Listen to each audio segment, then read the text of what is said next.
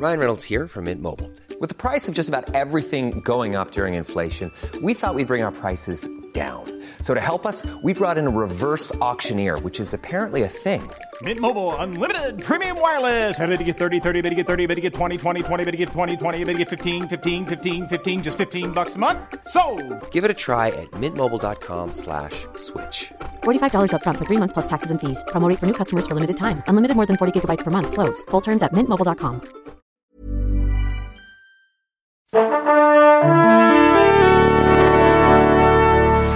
Bonjour. C'est moi Orson Welles. J'aime pas trop les voleurs et les fils de pute. Salut c'est nos ciné, votre rendez-vous avec le cinéma version raccourcie mais cool quand même, ça s'appelle l'Extra Ball, c'est l'occasion de prendre quelques minutes pour évoquer par exemple un film du temps jadis lorsqu'il ressort, comme c'est le cas pour le légendaire Série Noire d'Alain Corneau dont une toute nouvelle copie numérique restaurée est actuellement en circulation. On va en parler avec mon camarade David Honora, salut David. Salut Thomas. Je précise que comme toujours nous sommes à l'antenne Paris, nos ciné Extra Ball spécial Série Noire, c'est parti.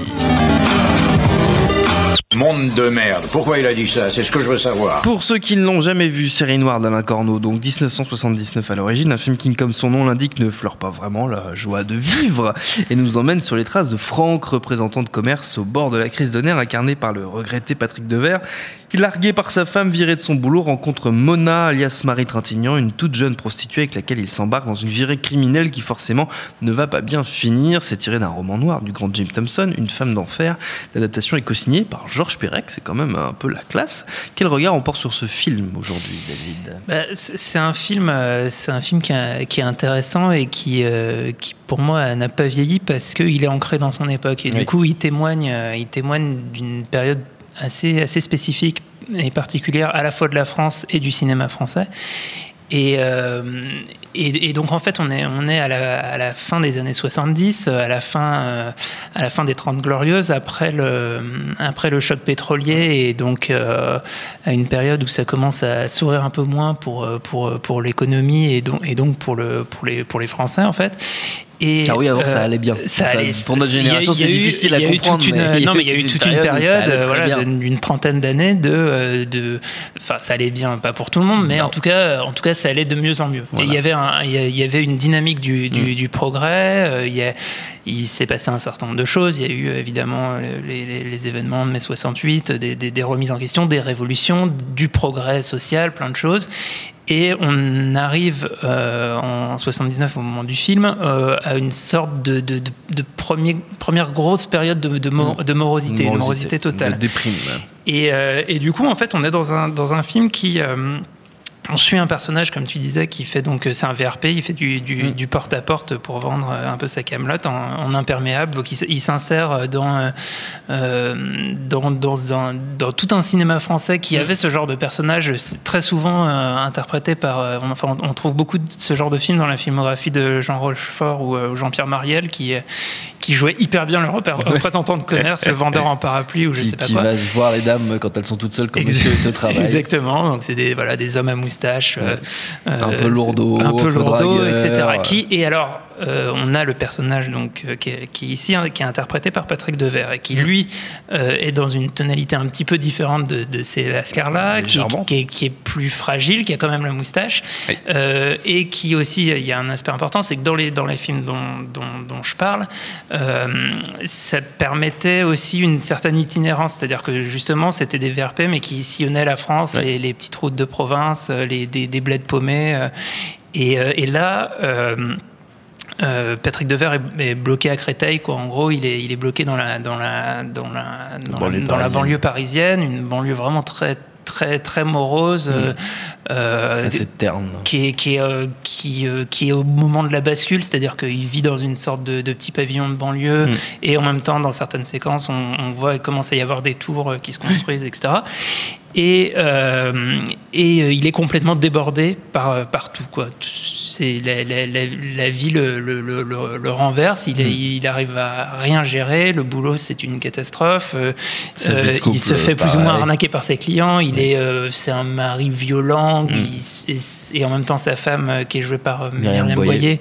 Boyer, une jeune Myr- Myriam Boyer à l'époque, bah, lui fait un peu les 400 coups, donc il est, il, est complètement paumé et, et Devers est extraordinaire dans, dans ce rôle-là parce que parce que en fait, il, arrive à, exacerber sa vulnérabilité. Il y, a, quelque chose dans le, dans le style de jeu et dans, et dans les scènes euh, très outrées euh, du film. Ça me rappelle ce que faisait euh, Cassavetes à l'époque, c'est-à-dire que, enfin. Corneau laisse en fait euh, euh, euh, de verre un peu en roue libre. Il y a notamment une, enfin, la, scène, la scène célèbre du film où, il se, où, il se, met des coups de tête contre le capot de sa, mm. bagnole et De Verre à l'époque avait insisté pour le faire lui-même et, pas, laisser un, une doublure, un, cascadeur euh, le faire à sa place. Et, il y a vraiment, il, est euh, au sommet de cette image de d'écorché vif. C'est-à-dire, mm. on n'est plus du tout dans le, Patrick Devers des valseuses euh, qui a une forme de, joie de vivre, de, détente. Et là, là, il est, il est vraiment bouffé par, par tout ce qui lui arrive. Il fait la rencontre donc de, de, Marie Trintignant qui a, qui a, 16 ans à, l'époque. Alors tu disais dans l'intro, c'est une prostituée. En fait, elle, elle, elle, vit chez sa tante qui, la, prostitue plus ou moins, pour, pour avoir une, robe de chambre. Et, euh, et elle, elle, elle, tombe instantanément amoureuse de, amoureuse de, de Dever. En même temps, on a l'impression qu'elle tombe amoureuse de tout ce qui bouge. Donc, et lui, lui est pas dupe de ça. Et euh, et du coup, euh, il, va, il, va, il va prendre une série de, mauvaises décisions qui vont euh, l'amener à commettre des, crimes euh, assez graves, des meurtres. et, et, et, en fait, tout ce qui est, enfin, ce qui est, ce qui est intéressant dans, dans, le film, c'est justement le, le, fait qu'on est à la croisée de différents univers, différentes esthétiques, mm. et, que, et que tout colle vraiment, vraiment parfaitement à ce que Patrick Devers pouvait faire là-dessus. D'ailleurs, Corneau avait dit qu'il n'envisageait pas de faire le film avec un autre acteur. Et euh, il en est vraiment l'incarnation. Donc les, esthétiques dont je parle, donc d'abord il, y, a Jim Thompson euh, qui est le, donc l'auteur de du, je dirais, polar, enfin du, du roman noir dont, dont le mm. film est tiré. Jim Thompson, of a Woman. Jim Thompson, c'est un, un, écrivain et scénariste américain qui a mm. notamment fait des scénarios pour, euh, pour Kubrick. Il a écrit l'Ultime Razzia et, euh, et, Les Sentiers de la Gloire. Mm. Euh, il a fait pas mal de, de, romans noirs et de, romans policiers, dont certains. Enfin, il y a Sam Peckinpah qui avait adapté, Guet-apens. Plus tard aussi, Tavernier a adapté euh, un coup, de, coup de torchon. Euh, donc c'est euh, l'adaptation de qui a fait l'adaptation Je sais non, plus. qui est l'adaptation Je cherche le titre du roman à l'origine, je, je te laisse continuer, je vais chercher ça. Et, et, et du coup, du, coup, ça incarne en fait euh, un, type de littérature euh, qui a beaucoup influencé en fait euh, la, nouvelle vague à ses débuts, et, notamment des films comme À bout de souffle de, Godard ou Tiré sur le pianiste de, Truffaut sont des, films qui véhiculent une conviction de, de, la nouvelle vague, qui était euh, en fait de, de se réapproprier euh, de la littérature entre guillemets jugée bas de gamme par, le, par mm. la pensée de l'époque, mm. euh, pour, en, pour, en, pour en faire des, des, films de, mise en scène et des films qui vont créer une, une ambiance. J'ai retrouvé le titre, c'est Pottsville 1280 habitants, qui est un roman extraordinaire ah, de Jim Thompson qu'il faut absolument lire. C'est un tout petit livre noir sur un shérif qui se venge, et donc c'est l'adaptation par Tavernier, est assez éloignée du, du bouquin mais ça, ça s'y retrouve euh, assez bien. Et donc on est, on est dans, cette, dans cette même logique, donc euh, issue de la nouvelle vague qui a fait son temps euh, en 79. On est, on est vraiment, enfin.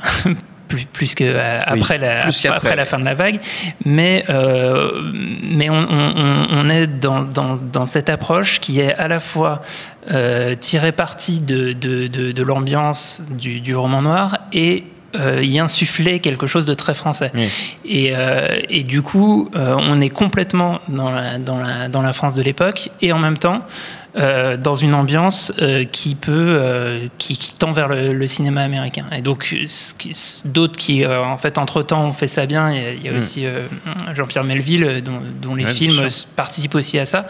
Sauf que, en plus de, de, de tout ça, il y a cette, euh, cette vulnérabilité, cette, euh, et, vraiment cette, cette histoire d'un d'un- mec qui, qui ne- qui ne contrôle plus sa vie. Donc Mm. on, on- on est dans quelque chose qui, qui est euh, assez déprimant. En Mm. même temps, euh, c'est là où vraiment Devers est génial, c'est qu'il il a des, des, des sortes de, de traits de comédie qui Mm. peuvent surgir à, à n'importe quel moment.